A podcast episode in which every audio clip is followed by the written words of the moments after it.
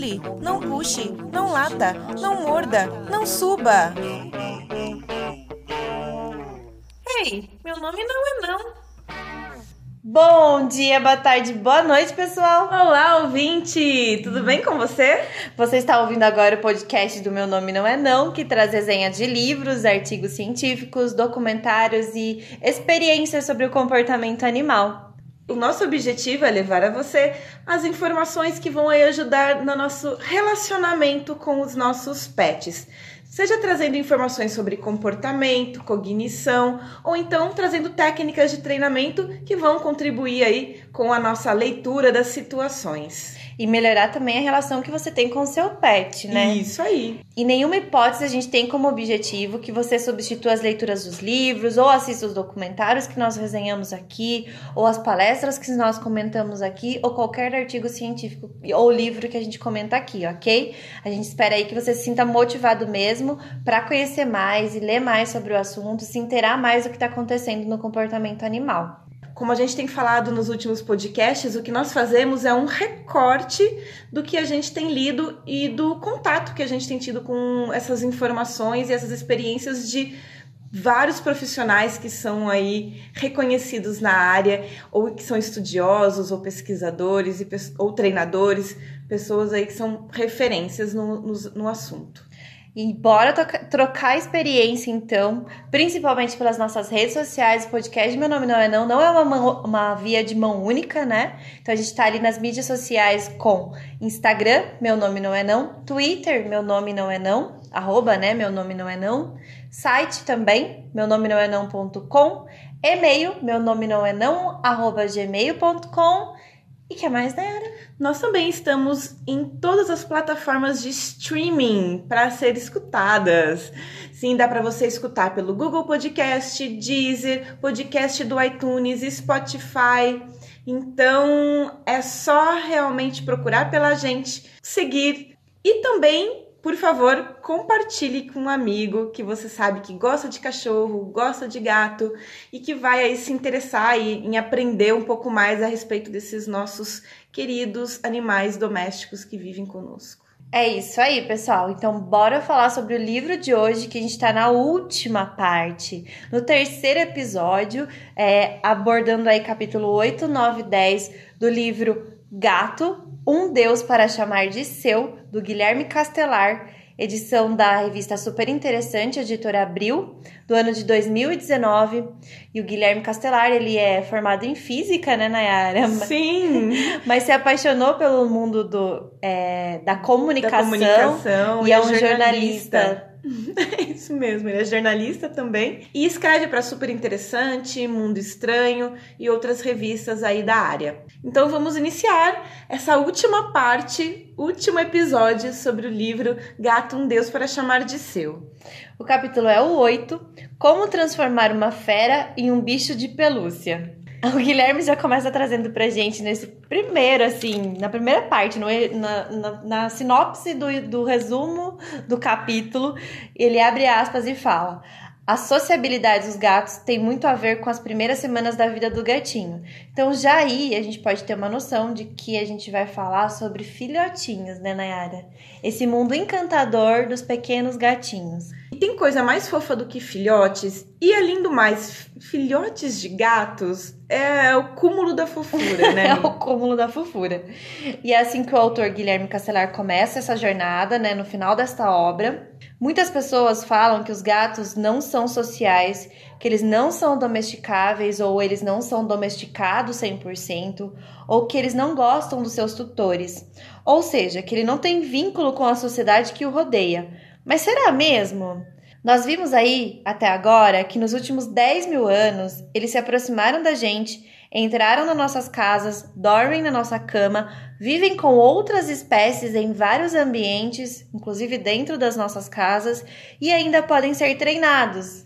Quem aí brasileiro não se lembra da, da última novela, da antepenúltima novela das nove da Globo, né? Globo patrocina nós. A gente tá citando você aqui no podcast, mais amado do Brasil. Então, mas falando sério, quem aí não lembra dessa novela, que chamava O Último Guardião, e que tinham vários gatos pretos que foram utilizados uhum. para fazer a novela e eram gatos treinados, né?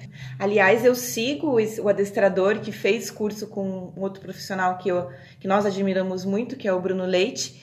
E o adestrador desses gatos é o Anderson Gonzalez, que é muito bom e tem um trabalho incrível aí com, com os gatos. É, então, a gente pode se perguntar, será que realmente eles estão tão longe de serem sociais conosco, né? Vemos um pouco mais nesse capítulo que as fêmeas adultas, por exemplo, podem criar laços profundos com seus próprios filhotes e com os filhotes de outras fêmeas sem rejeitá-los. Tamanha é a sociabilidade de um gato, ou de uma gata nesse caso. Se você colocar um gatinho em uma ninhada de cães, ele vai ser aceito e será alimentado como um cachorrinho pela cadela, Tamanha é a adaptação de um gatinho às novas situações e espécies. Por exemplo, um cachorro já não acontece isso. Um filhotinho de cachorro introduzido é, numa ninhada de gatos, ele não vai conseguir se adaptar, não vai conseguir se alimentar da mãe gata, né? É, eles são muito mais tímidos do que os felinos. Os felinos são mais atrevidos, atrevidos e atirados na hora da socialização ou sociabilização deles. Principalmente, acho que a Miriam vai entrar aí nesse capítulo do que eu gostei muito, acho que é o capítulo que eu mais gostei do livro, que é sobre essa a importância da fase disso tudo acontecer, né, Mi? Exatamente como a Nayara estava falando. Os biólogos, eles concordam que os gatinhos não têm travas sociais encontradas nos gatos adultos, por exemplo. O autor nos traz que entre a segunda e a sétima semana de vida do gatinho, se não houver aí uma manipulação dos humanos nesse filhote, os gatinhos podem começar a ter medo dos humanos logo na fase adulta. O autor cita um estudo que diz uh, que 40 minutos de manipulação dos gatinhos filhotes por humanos torna gatos adultos mais empolgados com interações e relações com humanos. Ele não esclarece que estudo é esse, mas, né, poxa vida, poxa Guilherme. vida, verdade. Faltou ter colocado no livro, hein? A única crítica que, que temos que fazer até agora. Mas então, gatinhos que ficam no colo do dono para lá e para cá até a sétima semana de vida têm muito mais chances de se sentir confortável em vários lugares e com outros humanos também na fase adulta. Os cães ele tem uma janela de socialização primária mais elástica que os felinos têm aí, né, os nossos gatinhos, os felis catos.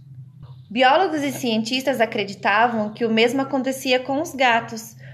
Porém, não é assim que acontece. Um estudo foi feito e filhotes de gatos que ficaram no colo de humanos após aí a terceira semana de vida gostavam e procuravam o colo e as interações com humanos na fase adulta. Já os gatos que tiveram contato após a 14ª semana de vida, quando adultos, não ficavam no colo de humanos por mais de 30 segundos. Eu vou contar uma breve experiência que eu tenho de uma gatinha que nós resgatamos em casa, que é a Mia ou Mia, e ela não gosta de colos, ela não tolera colos, ela tem que estar numa superfície reta, plana, para que a gente possa acariciá-la. Mesmo assim, é por um minuto, dois minutos no máximo, e aí ela vai embora. E no colo, ela não fica nem por 10 segundos. É incrível, né? Porque ele vai mostrando uma escala. Então, quanto mais tempo os filhotinhos estão no colo das pessoas, mais tolerantes eles ficam ao colo na fase adulta. Então é importante no início dessa fase, né, fase infantil dos gatinhos, eles terem bastante, bastante, bastante contato com pessoas, inclusive o contato de, de estar no colo, né? É, e por exemplo, o filhotinho da Mia, o Johnny, ele adora colo. A gente leva ele no veterinário no carro no colo, a gente passeia com ele no colo e ele adora colo. O período de sociabilização primária é o período de fortalecimento de vínculo e formação da personalidade do animal adulto. E é esse o momento de apresentar o gatinho a tudo, exatamente tudo, que ele irá precisar conviver na fase adulta. Outros animais, como os cães, secador, caixinha transporte, colo, carro, coleira, se você um dia quiser passear com seu gatinho, porque muitos é, tutores passeiam com seus gatinhos na coleira homens, mulheres e crianças, sempre de forma confortável e cheia de associações positivas, que é sempre isso que a gente vai reforçar em todas as interações humano-animal. Existe uma nuance: cães adultos podem se tornar sociáveis com humanos, já gatos não sociabilizados na sua fase primária não se tornam gatos completamente adaptáveis ou adaptados àquela situação.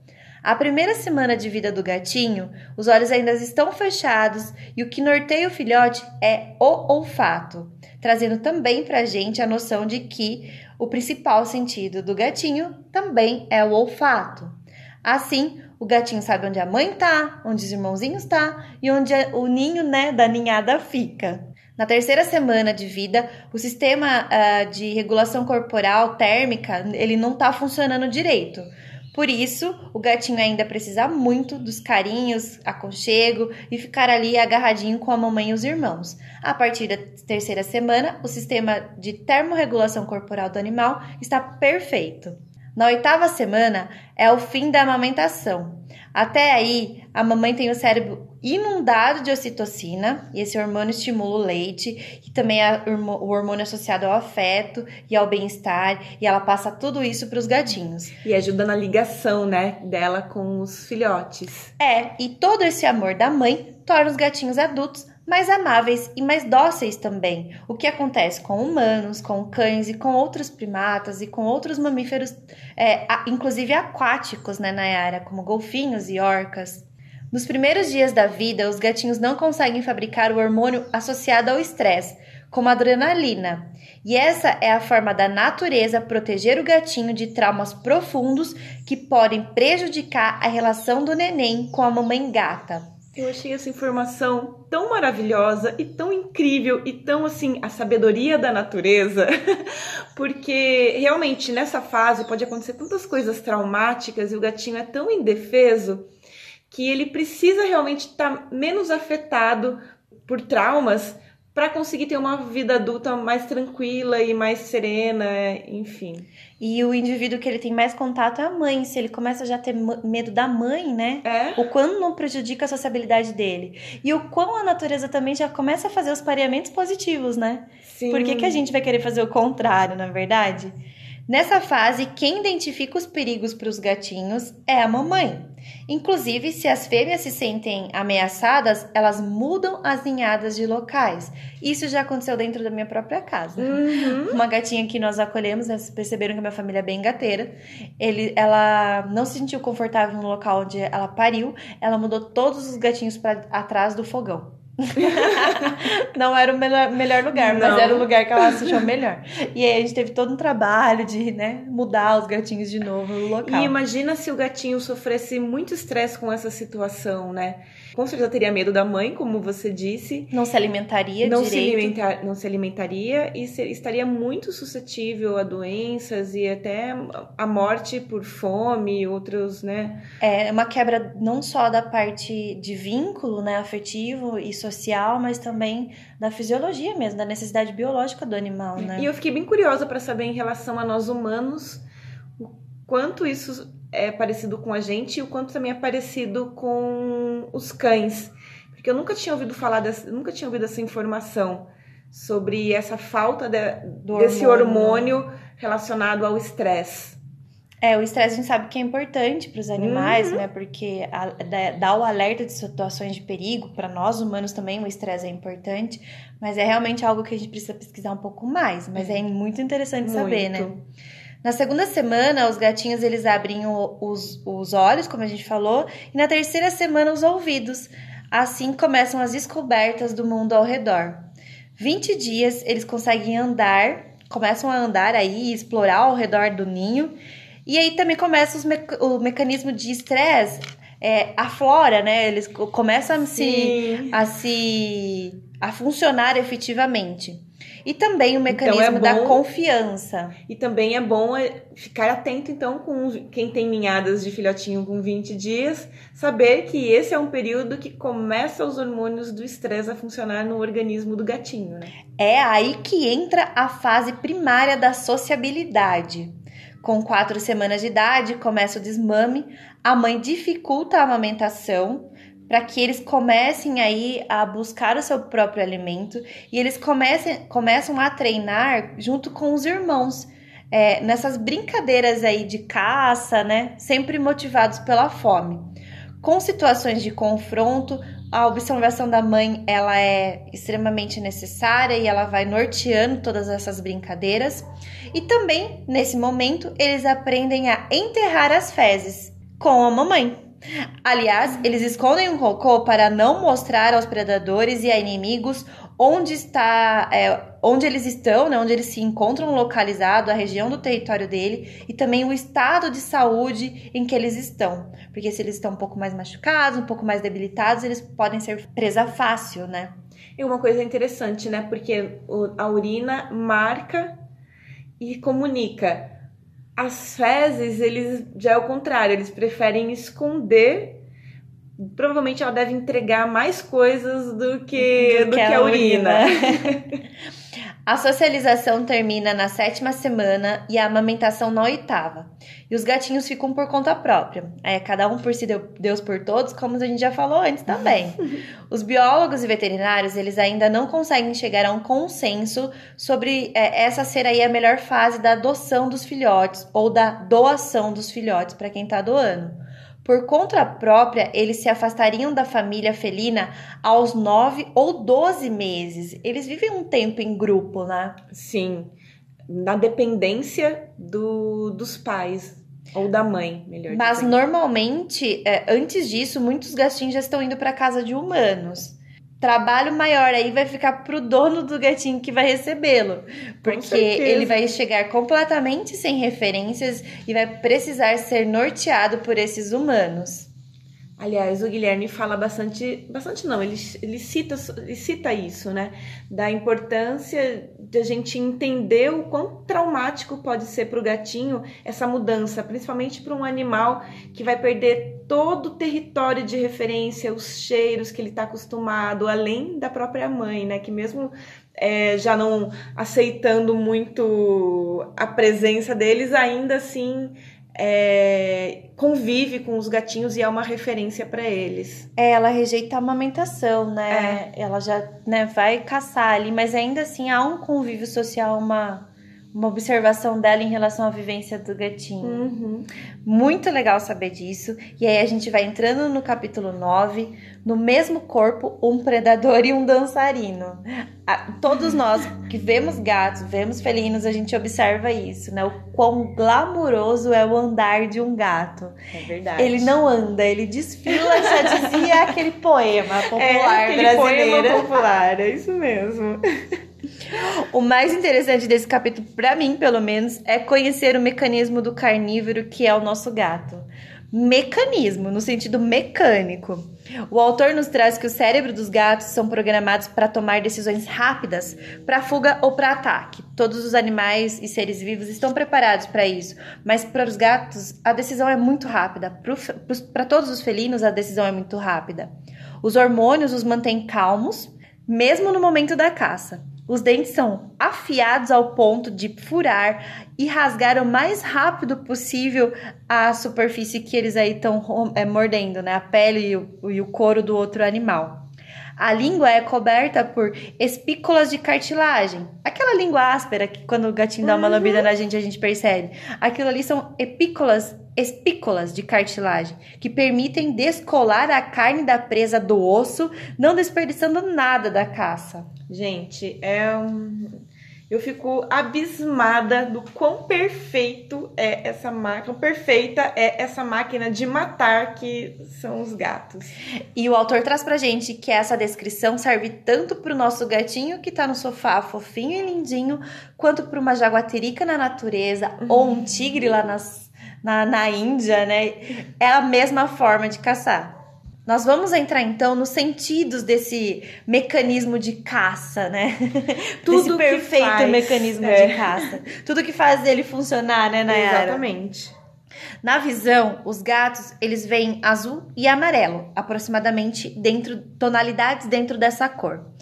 Que é bem parecido com o dos cães, né? Também enxergam entre azul e amarelo e as tonalidades aí de cinza, preto, então é essa mistura. Isso explica porque as onças na natureza ficam tão camufladas para os seus inimigos. As cores que eles não veem se tornam cinza ou tonalidades de cinza indo para o preto, como a Nayara disse.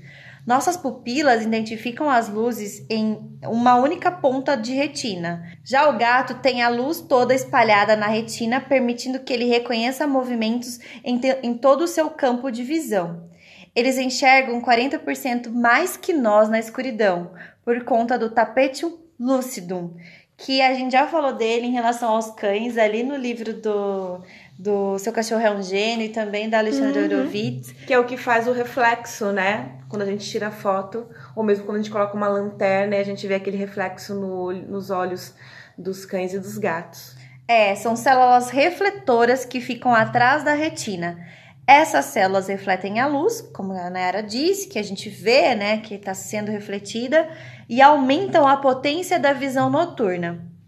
As pupilas dos gatos, dos felinos, elas fecham em fenda. Isso aumenta ainda mais o campo de visão do gato, tornando aí o nosso a 180, o deles a 200 e até alguns felinos até é, mais. Eu até fui pesquisar a respeito disso porque eu achei eu tinha achado pouco campo de visão, né, dos felinos. E tem uma revista, que é inclusive uma revista que o Guilherme contribui, que é a Mundo Estranho, que eles fizeram um manual, enfim. E lá tá, tá descrevendo, né, que os nós enxergamos a 180, os gatos 200 e os cães chegam a 270 graus. Principalmente os galgos, que são aqueles os cães que têm olhos mais, mais o lado do, do rosto, né? Então eles acabam tendo um ângulo de visão um pouco maior que dos gatos, que é mais parecido com a gente, que os olhos são mais na frente da face. E tudo isso vai interferir aí na nossa forma de ver e enxergar o mundo. Mas os gatos, eles têm uma dificuldade em concentrar a sua visão em um ponto específico. Tipo, a menos de 30 centímetros da frente deles, eles não conseguem ver. Isso é devido aos músculos oculares que têm um sistema mais rudimentar em relação a outros animais, como cães, por exemplo, humanos e outros animais aí, mamíferos também. Mas eles compensam isso com um bigode extremamente tátil. Quem nunca ouviu a lenda de que se o bigode de um gatinho passa por um espaço, com certeza ele também cabe naquele espaço. Agora, indo para o olfato, é, o autor diz que é difícil comparar o olfato do gato ao do cão. A princípio, os cães vencem, porque ele tem uma área do cérebro grande dedicada a esse sentido.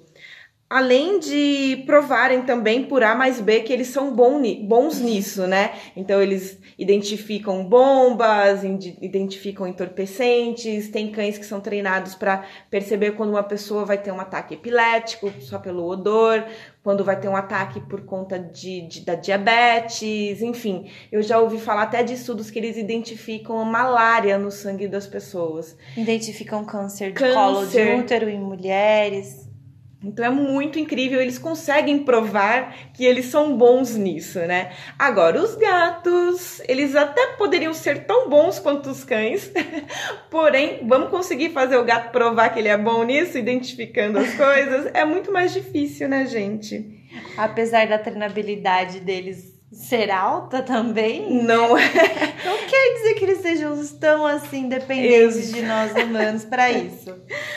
Assim como os cães, os gatos também possuem aquele órgão vomeronasal. E aliás, ele tem muito mais receptores que o dos cães. Uma diferença de 9 dos cães para 30 nos gatos. E esse é aquele órgão que fica na parte interna da boca e que tem tanto nos cães e nos gatos, como eu já disse, mas tipo também no tem palato, né? Isso, e tem também outro, alguns outros mamíferos também possuem esse, esse órgão e até a gente estudou, né, até alguns répteis possuem esse, esse órgão.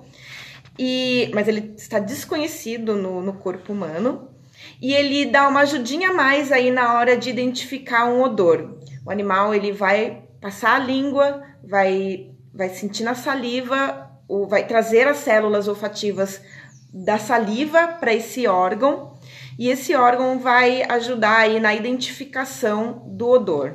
Eu li algum, alguma matéria também é, falando sobre o às vezes o gato ele não precisa somente lamber. Os cães lambem muito, 100%, quase 100% uhum. das vezes, mas o gato ele pode somente sentir o odor. Sabe aquela carinha que seu gato fica estranha quando ele Sim. quando ele cheira algum odor muito ácido ou muito acet, acet, acetonado, né? Tipo de acetona mesmo, uhum. e álcool, e ele fica com aquela carinha meio com a boquinha entreaberta, né? Sim. É isso que acontece, né? Ele cheirou e é o órgão vomerona, vomeronasal que começou a funcionar. É isso mesmo, eles fazem aquela careta. Careta. É. Segundo o Guilherme, esse mecanismo contribui para o felino obter mais informações do ambiente e de outros felinos, como o status reprodutivo de outros gatos que estão ali na redondeza. Como os gatos são menos sociais né, na interação e têm uma linguagem corporal até mais restrita, essa comunicação por, por odor é fundamental entre eles. Por possuírem um olfato tão apurado, a gente dá o alerta aí para termos cuidado com a utilização de perfumes, tanto perfumes e colônias para os animais quanto até os nossos, né? Eu sou super preocupada. Toda vez que eu uso um perfume, eu fico, ai meu Deus, eu vou estar. É, é, não prejudicando, eu vou estar. Assediando o olfato. Assediando o olfato do meu, do meu cão e do meu gato. E também nas questões de produtos com o ambiente, né? É, odorizadores de ambiente, produtos de limpeza. Muitas vezes a gente está fazendo alguma limpeza, o gato sai do ambiente uhum. porque o odor está muito forte, né? É. O odor pode interferir, inclusive, na noção espacial dos gatos. Muitos se orientam é, na casa pelo odor das coisas. Então, se você deixa um, até o Guilherme coloca, né? Se você deixa um sapato que traz da rua no meio do caminho da casa, pode ser que o gato se sinta um pouco perdido ali no meio daquela situação, porque o odor muda. Eu chego a pensar que quando eu tô chegando em casa de atendimentos, os meus gatos me cheiram mais do que os meus próprios cães. O autor nos conta ainda que a noção espacial dos gatos é inferior de uma criança de 18 meses por isso, eles ficam confusos com as mudanças no ambiente. Apesar deles serem bastante novidadeiros, né? Gatos adoram elementos de novidade no ambiente, mas mudanças muito bruscas, mudança de todos os móveis, ai, vou redecorar a casa, vai mudar tudo. Eles ficam bastante confusos e intimidados com essas mudanças. Já a audição, os gatos conseguem ouvir ruídos de alta frequência, é, ali de 65 mil hertz, coisa que nós humanos ouvim, ouvimos 20, então eles têm realmente um ouvido ultrassônico é, para ouvir, inclusive, os roedores e os barulhos de animais que são muito pequenos que eles e que fazem esses ruídos ultrassônicos. Nós humanos, a gente nem sonha com essa capacidade auditiva. A caixa craniana do gato, ela também é pequena, funcionando aí como uma caixa acústica reverberando o som. E o Guilherme até fala pra gente que quando a gente é, fala alto ou fala baixo pro gato, para ele é a mesma coisa, porque ele não tá ouvindo essa frequência sonora, ele tá ouvindo ruídos de alta frequência, que são os guinchados de ratos, barulhinho de patas. É muito mais, mais fácil o gato estar ouvindo um rato fora da sua casa né, em determinado campo ali em volta da sua casa, do que o seu grito quando ele fez alguma, alguma arte que você acha que é arte, né? Ah, é verdade, é bem engraçado isso que ele conta, né? Que eles não, não percebem as entonações, né? As entonações de vozes que são que os cães percebem tanto e a gente fala bastante disso em outros episódios do podcast. Isso não acontece com o gato, essas entonações de falar é... Que ele goste mais de voz grossa de homem, mais de voz baixa de mulher. É, ou fazer gatinho, uma, isso não, não uma tem voz de bravo, né? O que, que você fez, Mia? Ele tá olhando com aquela cara pra você. Ela, ela tá olhando com aquela cara, né? Tipo, o que mano está falando comigo? É, Oi, Tanto eu faz. plena aqui, é. tô nem aí pra você. Não. E uma coisa que eu fui pesquisar também nessa revista do Mundo Estranho, né? É que uma comparação entre a gente, né? Eu acho bem legal essas comparações entre nós. Então, a revista diz que nós tem essa informação no livro também, mas a revista faz a comparação. Então, nós escutamos entre 20 e 20 mil hertz. Os cães de 67 a 45 mil hertz. E os gatos variam de 24 a 64 mil hertz. É, no livro aqui ele fala 65 mil hertz. É, eu então, vejo eu... Essa, essa, essa coisa que é, tá claro que é mais que 60. Tá claro que é, que é mais. mais que gente. Exatamente, mas é engraçado que a gente, o baixo, a gente escuta melhor que eles, né? A gente escuta a partir do 20, do 20 e eles escutam a partir do 24. E os cães são bem ruins de escutar sons altos. Ah, sons altos não, sons baixos. Eles escutam a partir de 67. Então, os gatos estão um pouquinho só atrás para escutar barulhos baixos. Baixos que eu digo não é de volume, baixa é no sentido grave. Pensa num baixo tocando, né? Turururu. É. E as orelhas. A gente faz podcast e se diverte, né? E as orelhas, elas são bem grandes em proporção ao tamanho do crânio, né, e da face do animalzinho, por conta dos seus músculos, para permitir que se haja uma captura maior de sons. E ela consegue, eles conseguem virar uma orelha só até 180 graus para saber de onde o som tá vindo.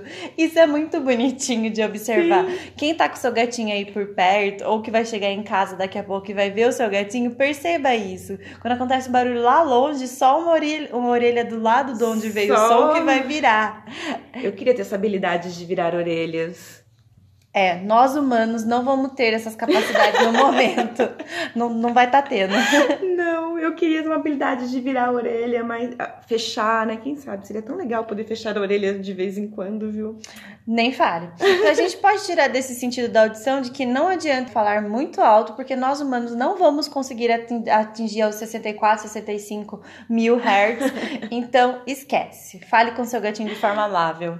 É verdade aprenda a se comunicar da melhor forma com ele.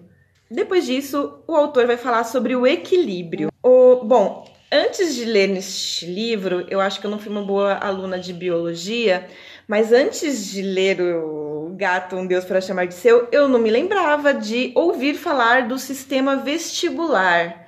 O único sistema vestibular que eu, que eu lembrava era do Enem, mais nenhum. Você lembrava de sistema vestibular?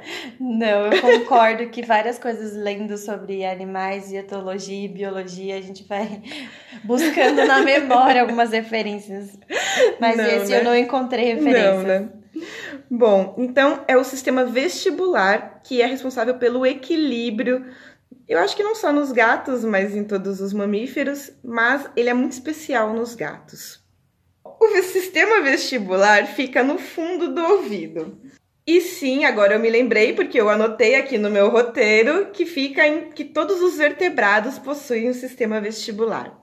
Mas o dos gatos é sensacional mesmo. Os fluidos dos canais são cheios de células sensitivas que percebem a posição da cabeça. E eu quis saber mais, né, sobre isso e o que eu achei é que os gatos podem sofrer da síndrome idiopática, que vai levar eles a vários problemas de saúde que é que faz parte dessa questão do equilíbrio dele. Então pode causar vômitos, anorexias. Eu nunca tinha ouvido falar dessa doença. E daí a gente vai fazer pesquisa para saber mais sobre o assunto e descobre sobre doença, né? Olha que maravilha. Então existe uma doença relacionada ao equilíbrio, ao sistema vestibular, que é essa síndrome idiopática, que vai dar vai, vai, vai gerar vários problemas aí em relação ao equilíbrio, pode causar enjoos nos, nos gatos e comportamentos como andar agachado, virar a cabeça e até mesmo evitar a andar. Então, é bom nós ficarmos atentos sobre essa questão do equilíbrio dos gatos, que é super importante.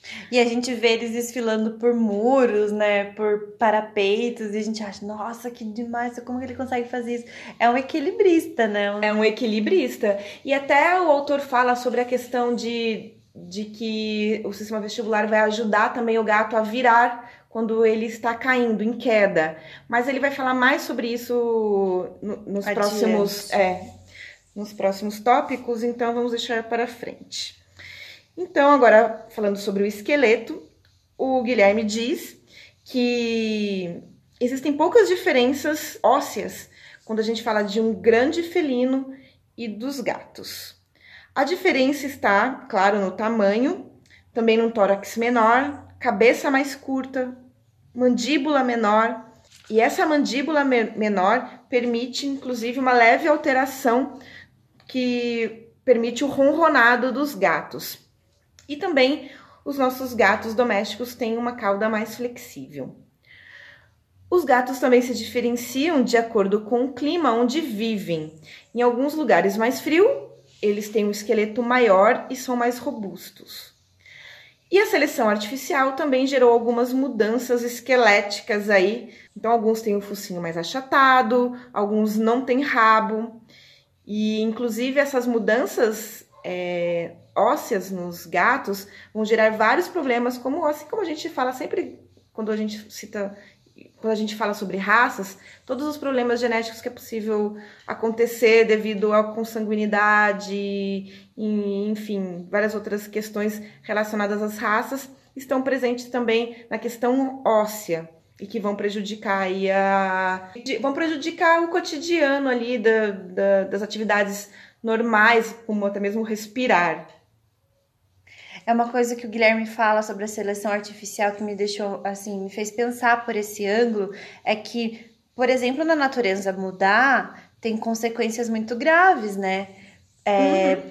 De uma espécie ela mudar de características físicas, fisiológicas, até de características comportamentais também, mas mudar o corpo físico do animal é muito caro para o animal na natureza, né? Sim, pode comprometer a vida dele. E nós fizemos isso com os gatos, com os cães também, há tantos anos, viemos, vamos ver... Viemos fazendo isso? Estamos vindo fazendo isso há tantos anos e ele cita o persa, que tem a cara totalmente achatada, como a gente cita também os bulldogs com a cara totalmente achatada, que são animais que na natureza provavelmente não viveriam por muito tempo, não deixariam seus descendentes, né? Com certeza. Mas mesmo com, todo, com tudo isso, com toda interferência humana, os gatos têm um design muito impressionante. Eles são super flexíveis. E isso ocorre porque as escápulas dos gatos são ligados à espinha por músculos e ligamentos apenas, o que permite leves deslocamentos desses ossos. Com isso, eles realmente conseguem ficar mais estreitos. É incrível. E eles raciocinam, como a Mary Ellen já falou. Se o meu bigode passa por aqui, eu também passo.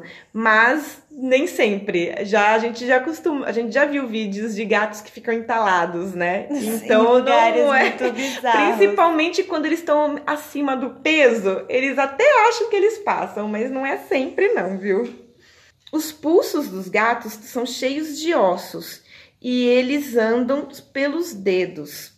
O crânio tem órbitas oculares grandes e circulares e podem variar dependendo da raça.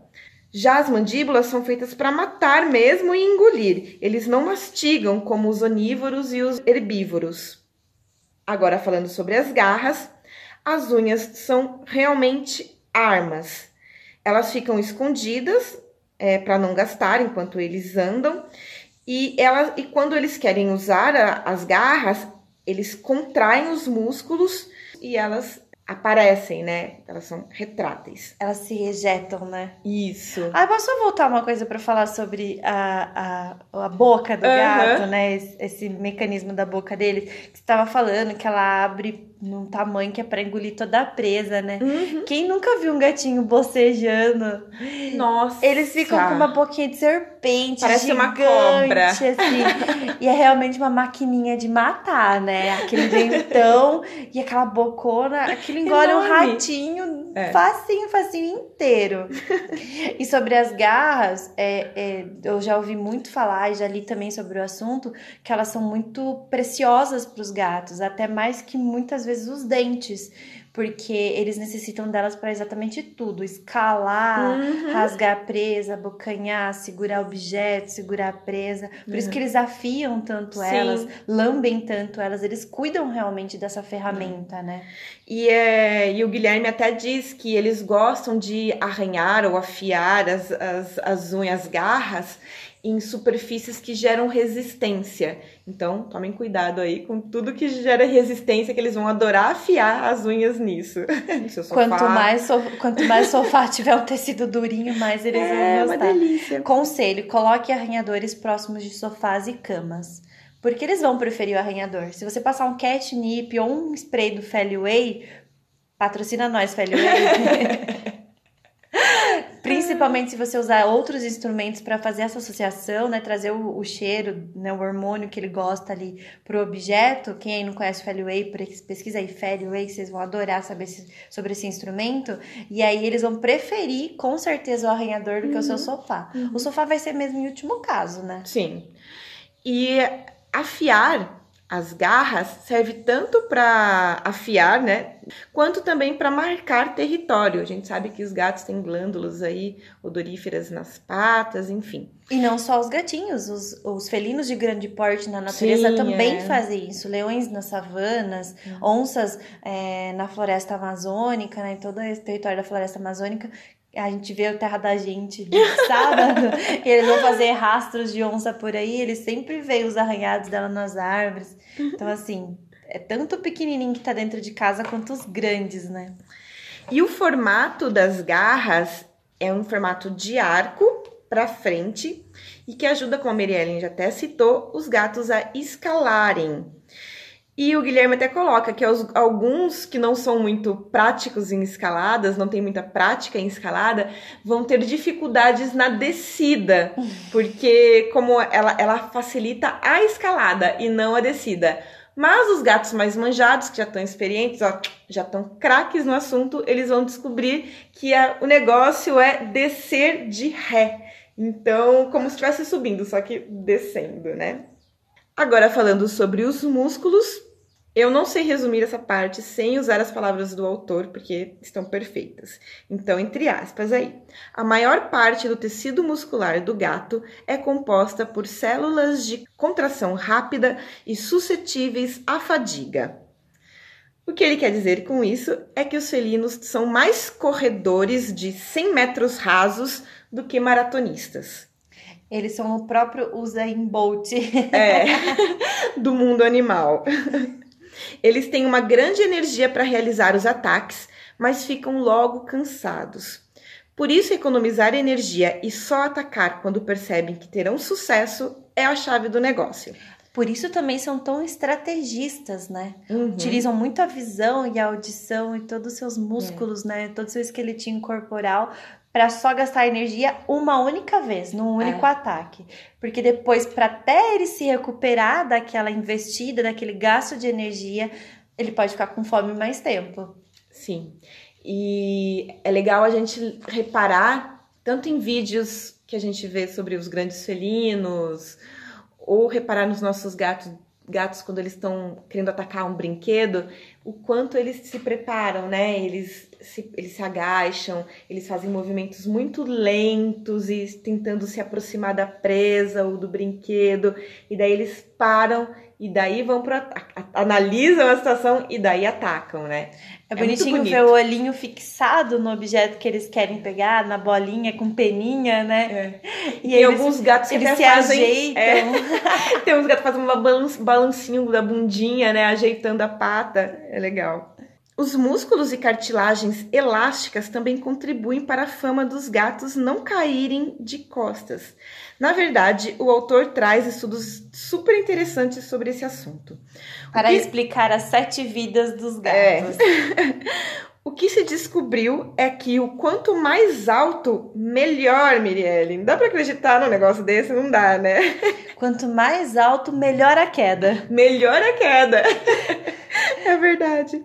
Então, quedas de três andares tiveram registro de um ferimento. Depois, até 22 metros, eram dois ferimentos. Agora, a partir dos 32 metros, os número, o número de ferimentos cai muito. Um gato chegou a cair do 32º andar e quase não se machucou. Só vamos repetir o andar. Trigésimo segundo. Sim, e, não, e 32 não são 32 metros, porque você imagina que 32 tem pelo menos uns 1,80m por andar. Nem sei fazer as contas, façam aí. e isso ocorre porque quanto mais alto, mais o gato tem tempo de se girar no ar, se posicionar de uma forma que o corpo ali é. Fica parecendo um paraquedas. Isso. O corpo fica arqueado, a pata da frente eles abrem como se fossem planar e a pata de trás também como se fossem planar. Até os dedinhos mesmo abrem e as membranas Exatamente. entre os dedinhos ajudam eles a amortecerem. E eles realmente planam um pouco, né? E quando eles pousam, a- essa flexibilidade das cartilagens entre os músculos, entre os ossos e a flexibilidade muscular também permite uma queda mais fofa. É, eles absorvem Mas... o impacto de uma, uma forma mais tranquila, né? O Guilherme explica todo esse processo, é maravilhoso de ler essa parte do livro, porque é muito mágico e incrível. Só lembrando, não testem em casa, pelo amor, pelo amor de Deus. de Deus. A gente está falando numa queda que foi analisada em laboratório, de acordo com, com estatísticas é, que com está pesquisas que pessoas muita pesquisa. com acidentes, né? Provavelmente acidente, muitos é. gatos não, né? E ele diz pra gente assim, abre aspas, e o gato não cai, dois pontos, ele pousa, fecha aspas. ele não desfila, ele pousa, ele, quer dizer, ele não anda, ele desfila. Ele não cai, ele, ele pousa. Estamos criando aí um novo, um novo dialeto, um novo dicionário para o mundo felino. Sim, façam poemas agora com ele não cai, ele pousa. E agora a gente vai falar sobre um outro, a outra parte de sentidos do gato, que é a boca e a digestão. A dentição do gato ele é um kit de ferramentas de, de facas de açougue, como diz o Guilherme, né? São presas típicas de uma dieta extremamente carnívora, com dentes finos e super afiados que prendem, perfuram e matam a presa, como a gente já falou muitas vezes durante esses capítulos, né? Eles também são é, muito sensíveis a toques, porque na, na, na, dentição mesmo existem terminações nervosas, o que vai facilitar aí a gente categorizar os dentinhos do gato como se fosse um punhal. Sim, eles conseguem perceber da, da, dentição deles, tem uma sensibilidade, o ponto exato da onde ele tem que morder para conseguir matar a presa ou então para conseguir prender ela de um jeito que ela que vai conseguir ser asfixiada, como a gente já disse, né? Os grandes felinos matam por asfixia e os pequenos eles normalmente quebram as vértebras dos, das suas presas. E os, e os carnívoros não têm dentes para ficar mastigando, gente. Carnívoro tem dente para matar dar uma quebradinha nos ossos e engolir. É o suco gástrico que vai fazer todo o trabalho aí de, de resolver todas as questões ali que foram enfiadas para dentro. É, existe uma questão também desse trabalho de, da caça, que muitas vezes fala, nossa, eles são extremamente carnívoros, mas eles nunca comem vegetais.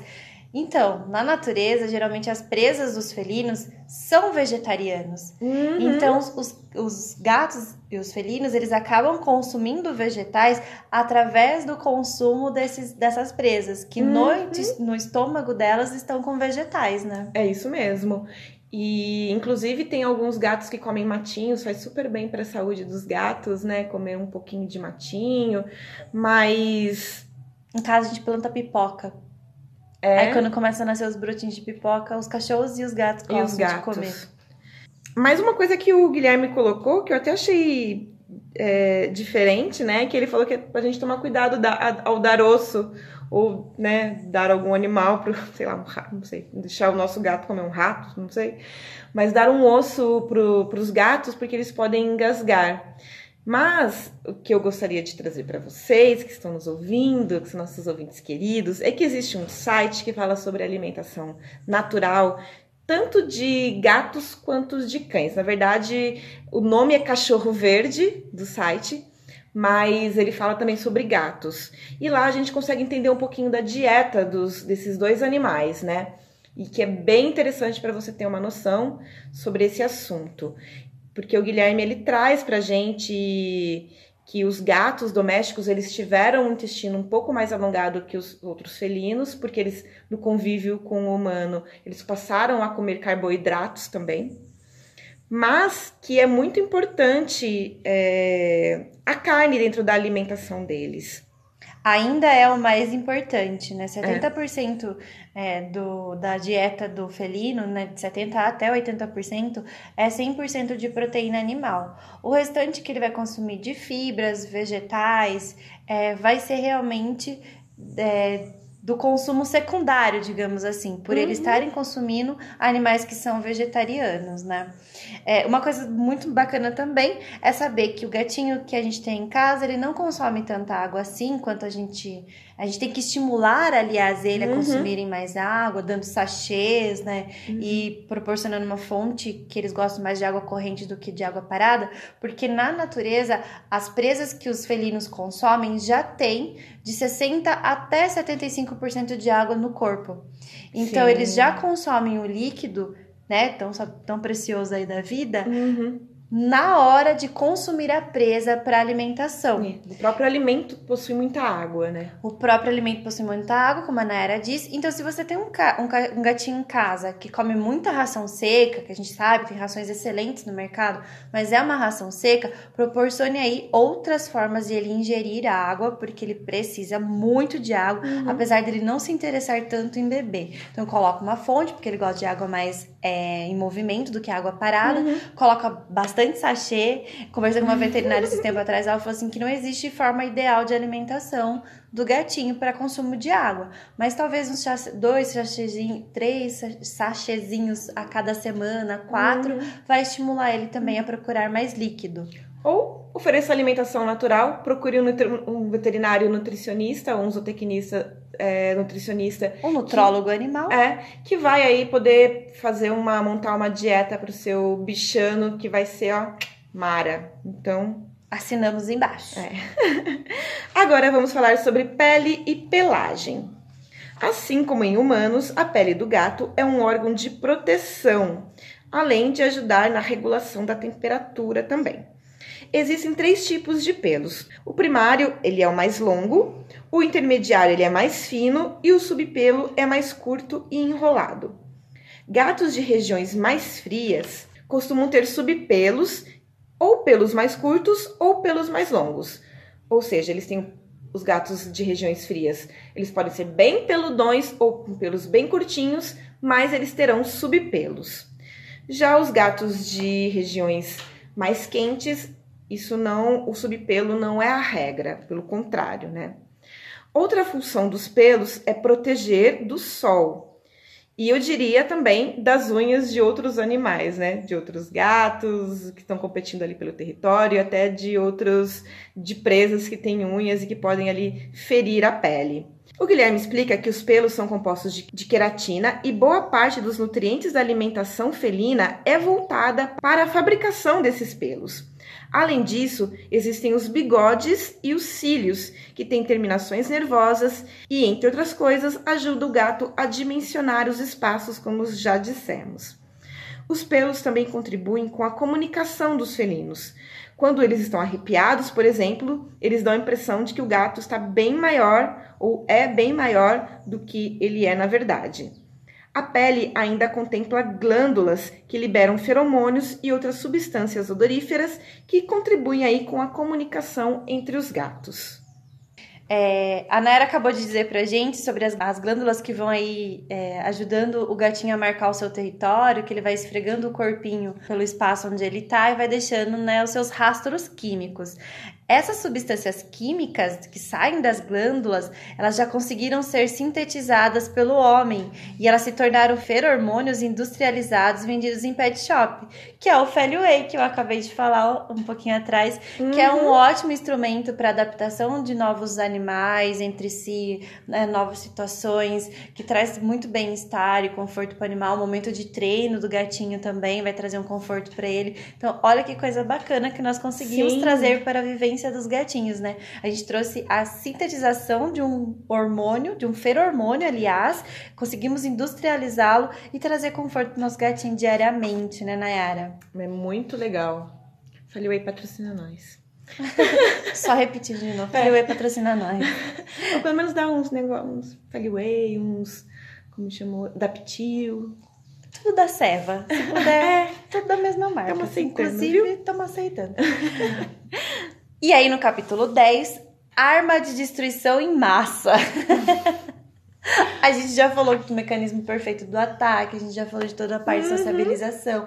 Eles são sociáveis, mas eles são uma ferramentinha para caçar, né? E são extremamente carnívoros. Eles sabem, eles sabem cair, então por isso eles têm sete vidas. Ou até mais vidas. E aí, o que a gente vai falar nesse capítulo, Nayara? Bom, eu fiquei passada com esse capítulo, eu não tinha ideia, eu sabia que eles são pequenas máquinas de matar, assassininhos, né, serial killers, Segundo eu não... Guilherme, eles são a elite dos caçadores. a elite dos caçadores, eles são extremamente letais e eu não tinha ideia de quão letais eles realmente são. Eles passam 70% do dia dormindo, segundo o Guilherme, mas olha, eu não queria ser a presa deles quando eles estão de olhos abertos. E o, e o, nosso gato é mais ainda. Nosso gato doméstico, ele tem um sucesso de caça a cada três tentativas. 32% de sucesso. O leão sozinho tem a chance de 18% da caçada. E em grupo, isso sobe para 30%. Porque o, o, leão caça em grupo, né? Vive Exatamente. Grupo. Mas ainda assim não chega aos 32% Mesmo dos gatos, né? Exatamente. E por que, que eles vivem com a gente, Mirelle? Se eles, vi, se eles conseguem caçar de uma maneira tão eficaz desse jeito, eu fico me perguntando o que, que eles viram na gente. E eu fico me perguntando por que, que as pessoas não acreditam que eles viram algo tão especial na gente. E ainda acham que eles não são sociais. E eles pois se é. viram tão bem sem a gente, na verdade. E olha só, as lactantes são ainda melhores na caça. Faz gente. sentido, porque elas precisam se alimentar muito mais. Então elas não vão ficar dependendo de ninguém, né? Não. Mulheres proativas. Mulheres. Mulheres mães solteiras o negócio é se virar, tá pensando que até no mundo felino as, as mães solteiras são da são pá melhores. virada. São, é, são da pá virada. Bom, um ancestral super antigo dos felinos era herbívoro. Com o tempo, eles passaram a ser hipercarnívoros, tendo um organismo que absorve quase por completo os nutrientes da carne, bem diferentes de nós humanos. E é interessante, eu acho bastante importante falar sobre isso, quanto a evolução foi nos tornando cada vez mais aptos a aproveitar o máximo do alimento disponível. Enquanto os primatas, nós humanos, enxergamos colorido para ver as cores ali das frutinhas e poder colher e comer, os cães e os gatos eles não precisam disso, eles precisam ver o movimento, porque o alimento deles é, se, está, se move. Então ele pouco se importa se é que cor que tem esse alimento. O alimento dele se move. E é isso que é importante. Por isso, como a natureza é sábia. Hoje esse episódio vai se chamar a natureza é sábia. Acabou de nomear o é, episódio. É, porque é incrível mesmo que vai desde a visão até a forma como absorvemos os nutrientes, essa a evolução, né?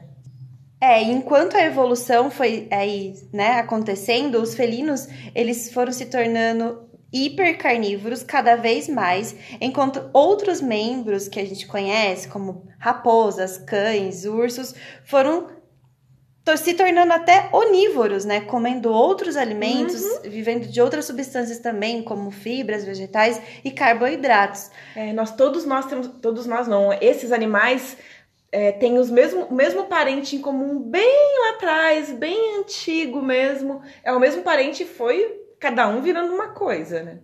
E os felinos se tornando ainda mais carnívoros. É. o sistema digestivo do gato é mais ácido que o nosso para digerir o que eles comem. E esse suco gástrico quebra a proteína em aminoácidos que são essenciais para os músculos. Entre os aminoácidos está a taurina, que a gente ouve muito falar aí nas marcas de ração e que realmente é fundamental para a saúde dos felinos, dos nossos gatos, e que está presente aí nas rações de boa qualidade. Gatos até podem comer vegetais, como a gente até falou, mas não é a base da sua alimentação. Eles também comem várias vezes ao dia porque as presas são pequenas, que é, que é bem diferente dos grandes felinos, né? É, e ainda existe nos Estados Unidos uma agência que regula é, e fiscaliza essas rações, que chama Association of American Feed Control Officials, que é uma agência para regulamentar mesmo a porcentagem de taurina encontrada na ração dos gatos. Tamanha é a importância de se ter essa substância na, na vida do gatinho, né? Uhum. E a fome dos gatos os torna grandes predadores e o tema desse capítulo principal é essa voracidade que está provocando a extinção de alguns animais, como os marsupiais e pássaros da Nova Zelândia e Austrália. Aliás, esses são os países que os gatos não existiam. Eles só passaram a existir depois que as pessoas, os homens, levaram os gatos para essas regiões e agora estão tornando aí, se tornaram predadores que não são predadores naturais dessas regiões e estão é, levando à extinção alguns animais. No Brasil, um local que sofre com este problema é Fernando de Noronha. Aves marinhas e a lagartixa mabuia, que só existe lá, estão entre as presas é, com risco de extinção. E os gatos estão sendo acusados de serem responsáveis ou contribuírem para a extinção de 33 espécies no mundo. Os nossos cães, é, eles também são predadores responsáveis por contribuir para a extinção também de alguns animais, mas é, são 11 espécies ameaçadas pelos cães. O que o Guilherme coloca é que, na verdade, por mais que muitos lugares tenham adotado uma postura rígida aos felinos, como até a expulsão que acontece na ilha, na ilha Stewart, a verdade é que os gatos domésticos não costumam ser os únicos predadores desses animais, desses animais em extinção. Outro animal que vive também bem próximo ao homem ajuda nessa questão da extinção, além do próprio humano com a urbanização e o avanço aí sobre o habitat de várias espécies. E é o rato, então, os ratos comem ovos, pássaros e desequilibram a fauna desses ambientes. O autor coloca que até mesmo os coelhos, que são herbívoros, podem afetar aí esses ecossistemas, porque eles comem aí a mesma comida que as espécies locais. E então, alguns gatos até contribuem com esse equilíbrio, porque eles comem os ratos e eles também comem os coelhos. Então fica aí uma balança meio desequilibrada de tudo o que nós humanos levamos para esses ambientes e desequilibramos tudo. É, a gente não pode, como o Guilherme diz, jogar o gato na fogueira novamente. É. Não é isso em hipótese alguma, porque em muitos arquipélagos, inclusive em Fernando de Noronha, onde os gatos começaram a serem, entre aspas, expulsos de lá uhum. por conta do desequilíbrio do ecossistema, de estarem sendo, é, sendo é, acusados. acusados de diminuir a quantidade de espécimes de pássaros, por exemplo, constatou-se que lagartos que não frequentavam a ilha, que foram trazidos posteriormente por humanos, ratos também comiam aqueles é. pássaros. É. Ratos também comiam aqueles pássaros, Aliás, os parece... ovos daqueles pássaros. Então a culpa não é só do gato. Não. Aliás, parece que esses que, que Fernando de Noronha tem uma acho que é Fernando de Noronha mesmo, ele fala de uma ilha que a quantidade de ratos por metro quadrado é assim absurda. É Fernando de Noronha. Então, é, os gatos estão ali e podem contribuir com diminuindo essa quantidade de, de ratos, né? Mas enfim, a grande questão é que nós fomos responsáveis por esse desequilíbrio, seja levando espécies que não são nativas e cuidando de espécies que não são nativas para essas regiões, sendo invadindo o habitat desses animais, né? O dado é 14 mil roedores na Ilha do Meio, lá em Fernando de Noronha. São quase mil roedores por metro quadrado. É, é absurdo. Pensando que o principal alimento do gato é o rato, a gente deveria ficar feliz de encontrar é. gatos em Fernando de Noronha. Imagina se não tivesse gato. Aliás, se... tem uma gatinha muito famosa lá de Fernando de Noronha que o Instagram é. dela bomba. Nossa. Coloca gatinha de Noronha que vocês vão ver lá. Ela participa de casamentos, ela é super popular. Nossa. É... E o Mas, lagarto teiu também é um dos maiores predadores lá de Fernando de Noronha. É esse o nome do lagarto, do lagarto. eu esqueci. Lagarto, é, eu comentei, mas esqueci de falar. Uhum. Chama lagarto teio. Então, se existe essa grande população de ratos mesmo com gatos, imagina se não tivesse gato em Fernando de Noronha. Ia ser a ilha dos ratos. Então, é isso que eu tô pensando. Não, daí sim que seriam extinto todos os pássaros, os ovos de pássaro. Ia ser gato, é. ia ser rato e lagarto na ilha toda. Que eu tô com medo de Fernando. Não, não, não, não, não é mais hype para mim, Fernando de Noronha. Só de ficar pensando nesse monte de rato que tem naquele não lugar. Não Noronha-se. Não Noronha-se. é, é uma ilha muito linda. A gente sabe que não deve ser não deve ser assim nos centros urbanos, né? Uhum. Deve ser no, a, a, Ilha do Meio é uma ilha que ela não é tão urbana assim, Sim, né? não tão turística, provavelmente. Em alguns lugares na Inglaterra tem legislações já para que obriga o dono a não deixar o gato sair de casa. E eu tenho clientes que, que eu tô hospedando, né? Tô sendo host de dois gatinhos de clientes que vão para fora do país na Europa e a cidade também não permite que os gatos saiam depois das 8 horas da noite na rua. Se o gato for encontrado às 8 horas da noite, ele, eles, são, eles são chipados, né? Todos os animais que uhum. entram na cidade são chipados, eles são recolhidos, e aí o dono recebe uma pequena multa em euro. E isso tudo é para tentar regular um pouco e controlar esses animais que são da responsabilidade humana, né? E cabe a nós, então, encontrarmos formas de reequilibrar essa natureza que nós mesmos formos os responsáveis pelo desequilíbrio. E o que uma coisa que o Guilherme fala bastante, que isso passa por a gente por a gente pensar sobre essas saidinhas dos gatos, sobre o abandono dos gatos, né, esses gatos ferais que ficam circundando as cidades e vivendo aí a própria sorte. E, então... Tem um censo de 2014 que fala que são de 30 a 80 milhões de gatos vadios na rua. Nos Estados Unidos. Nos né? Estados Unidos. É um estudo nos Estados Unidos de dados coletados nos Estados Unidos. Então isso é realmente muito preocupante. Os gatos que. É um número muito alto. Eles não são gatos ferais, porque né, eles ainda estão no convívio humano, vivendo da sociedade humana, mas eles são gatos que não têm responsáveis. Então, se ele fica doente ou se ele cruza com outro gato, se dá mais gatinhos. E a gente sabe que um gato pode se tornar 200 no mesmo ano, né? Existe esse, esse dado também estatístico.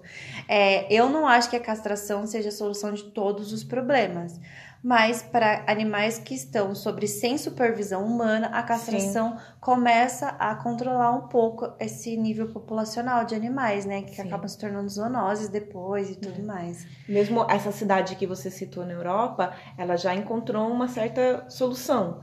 Os, os gatos não podem ficar nas, nas ruas, simplesmente é isso. Eles precisam estar dentro, dentro de casa, né? Eles até colocaram um limite de horário, né? Mas eu tenho certeza que tem cidades que não vão permitir realmente gatos circulando nas ruas. Temos muito a evoluir nesse assunto, né, Nayara? Sim, e o Guilherme, ele finaliza o livro, né, trazendo essa responsabilidade pra gente, né?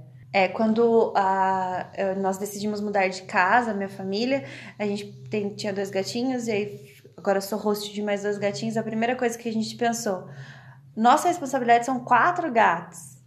Mesmo uhum. pensando que eles ficam ali em volta da nossa casa, a casa vai ter que estar preparada para recebê-los. Então foi ali todo mundo colocar telinha para todos os lados e tem funcionado muito bem. Vale enriquecer o ambiente onde o animalzinho fica uhum. para ele não encontrar perigos fora do espaço, porque a rua, ela a gente pode não pensar só no sentido de maus tratos. Tem existem muitas doenças, existem disputas de território, existem disputas de fêmeas, existem ataques gratuitos de humanos e de outros animais também. Pode acontecer atropelamentos, que às vezes não é uma coisa nem esperada, né? É um acidente mesmo. Pode ter algum cachorro solto na rua e, por mais que eles encontros. sejam exímios equilibristas, pode ser que algum dia eles estejam com alguma dorzinha, alguma coisa assim, é. e não consigam se equilibrar tão bem, caiam no quintal de um vizinho que tem um cachorro, o cachorro é. se sente com o território invadido e acaba, né? Sim. Quem nunca ouviu um acidente desse, né? Uma... Com certeza. Então é a nossa responsabilidade alimentar bem, limpar a caixinha de areia, brincar com o animal, enriquecer o, né, o espaço onde ele vive e tornar esse animal cada vez feliz, porque afinal de contas, ele nos traz muita felicidade. É isso aí. E o que você achou deste livro, Miriellen, como todo? Bora encher a casa de gato. Não, sem acumulação. Eu gostei muito da proposta do Guilherme Castelar, gostei muito dele trazer muito estudo científico relacionado aos assuntos, uh, porque a gente fica meio perdido em relação aos estudos felinos aqui no Brasil. A gente queria muito ler Cat Sense, né, na era uhum. do John Gordon Shaw, e ele cita muito o John Birchall, vários muito. estudos. Senti falta nesse, nesse episódio do capítulo 8 daquele estudo sobre os gatinhos e o nível de cortisol, né? Que os gatinhos, eles não têm é, cortisol aí até a sua... Uhum. Até, até, até, até os 20 dias, né? Até os 20 dias, e, mas ele não cita o estudo, ele só afirma. Então eu senti falta disso. Uh, mas uh, acho que no geral é uma ótima leitura para todos, para quem quer uma informação um pouquinho mais técnica, porque tem muita referência, uhum. e também para o tutor que quer saber como que é esse Sim. mundo fascinante do felino. Eu também acho isso. Eu acho que é um livro que ele te dá uma introdução sobre os gatos, uma introdução muito digna, assim, muito correta e muito completa do que são os gatos. É claro que com certeza podem haver leituras mais complexas e mais densas sobre os felinos e sobre comportamento, enfim, que é o nosso foco. Mas eu acho que é um bom livro para se ter de cabeceira, para se fazer consulta, para se presentear alguém que você sabe que gosta de, de gatos. É um livro que é bem gostoso de ler e bem fácil. É, eu gostei dessa palavra que você falou. É um livro digno, que representa dignamente o mundo felino. E coloca também o nosso gato de uma forma social. Porque muita a gente ouve muito falar ainda hoje esse estereótipo que o gato tem de não ser sociável e, poxa, tá, tá com a gente há 10 mil anos. É uma é. máquina de caça, não precisa da gente para caçar. E mesmo assim, escolhe, pra sobreviver, pra né? sobreviver, né? né? E mesmo assim escolhe estar ao nosso redor. Então, eu só recomendo muito a leitura desse livro, mais um livro que a gente recomenda muito a leitura, e acho que a gente terminou esse ano de uma forma bem legal. Sim, a gente vai ter mais um episódio especial não sobre o livro do Guilherme Castelar, porque a gente está fechando. Então, Isso. Gato um Deus para chamar de seu fecha aqui nesse, nessa trilogia. E a gente espera que vocês mandem muitas dúvidas, críticas, sugestões e comentários. Sugestões de livros sobre gatos, seria bem interessante. Também sugestão de, de artigos científicos, se possível, mandar o artigo científico pra gente que vocês é. querem. É meu nome não é não, arroba gmail.com ou nas outras mídias sociais, Facebook, Instagram e também o Twitter. E a gente vai falar. Você vai falar sobre o episódio que a gente vai Especial? fechar esse ano? Sim, vamos fazer um especial de natalino, mas que não tem tema natalino. vai, ser, vai ser muito legal porque eu acho que muitas pessoas que nos seguem são pessoas que estão na área ou são tutores muito comprometidos e querem muita informação, estão atrás de informação e querem saber disso, que é, é a formação na área de adestramento. Por quê? Nós acabamos de voltar do Seminário Internacional da Tudo, da Tudo de Cão, com Leonardo Gata, Sara Favinha, Dante Camacho, a... Grisha Stewart, Raul Garcia, Juan Re...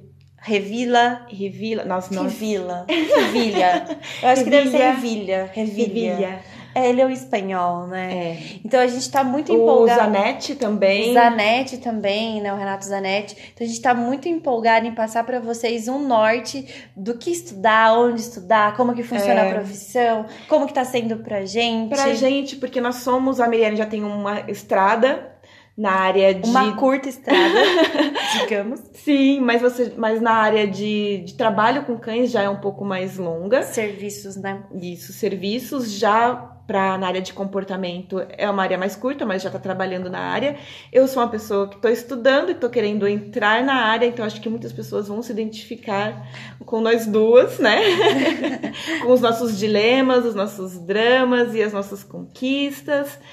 E, e esse nossas... último capítulo não é para pra chorar pitangas. É, na Não. verdade, para empolgá-los e instigá-los, porque esse ano que a gente tá mais voltada ao projeto do Meu Nome Não É Não, a gente percebeu o quão importante é essa iniciativa que, é, que nós tivemos, que vocês nos ajudam todos os dias. É. Lá no seminário do Internacional de Reatividade, a gente encontrou com pessoas que nos ouvem, que nos indicam, que gostam do nosso trabalho. A gente falou, é ai, fala uma crítica aí pra gente, né? O que, que a gente precisa Sim. melhorar? E a gente ouviu até até dos mentores da, lá do seminário que tá legal, tá muito bom, indicando continue. a gente, né? É muito orgulho assim, é, nossa, vocês não fazem ideia.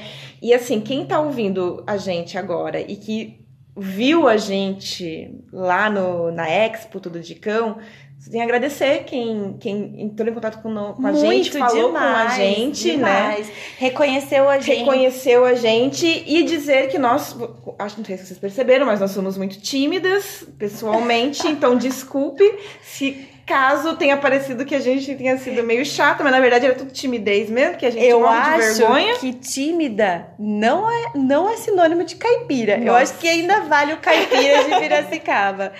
É verdade, não, gente, é, é, o primeiro dia foi assim tenso pra gente, a gente tava com muita, muita vergonha, muita timidez. E daí a gente se apoia uma na outra, né? A gente se usa de muleta, né, amiga? A gente vai ficar, fica lá falando, olha, e algumas pessoas não, o- não têm amiga, amigos e companheiro, companhia pra fazer de muleta. O que, que, que usam de muleta? Celular. Celular. então não- dá pra perceber que não era só a gente que tava tímido ali. Tinha algumas pessoas, as pessoas tímidas que ficavam lá no celular, assim, ó.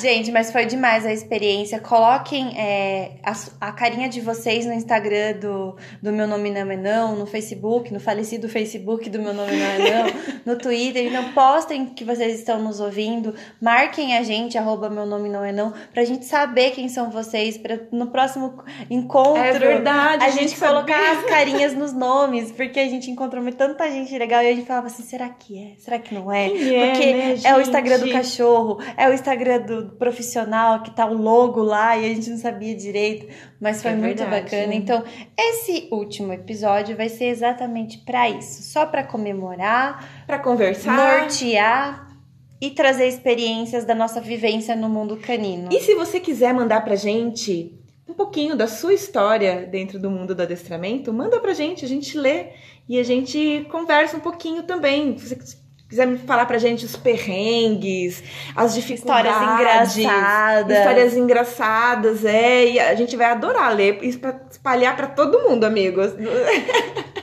É isso aí, pessoal. Então, meu nome não é não. Fica por aqui. Sigam a gente também nas nossas redes sociais particulares. A minha é arroba ao com dois U underline cão.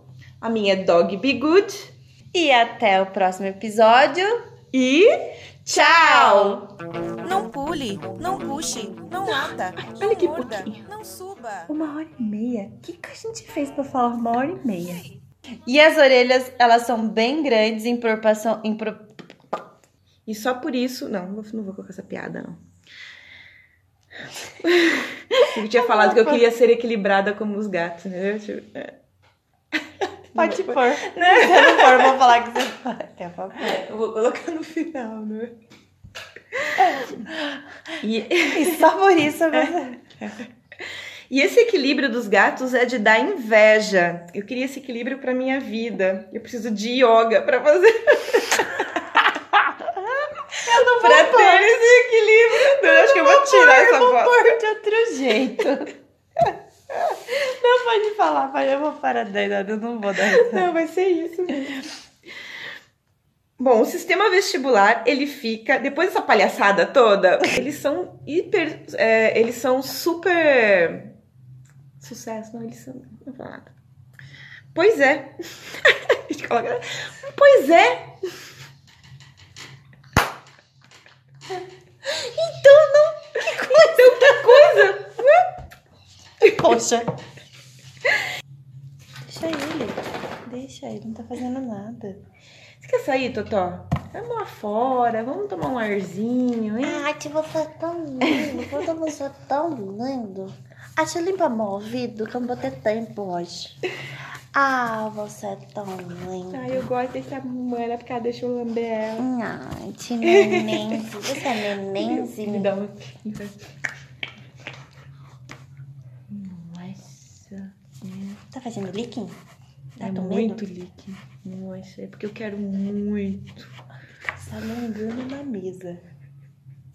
Ensina ele a fazer yoga com você. É.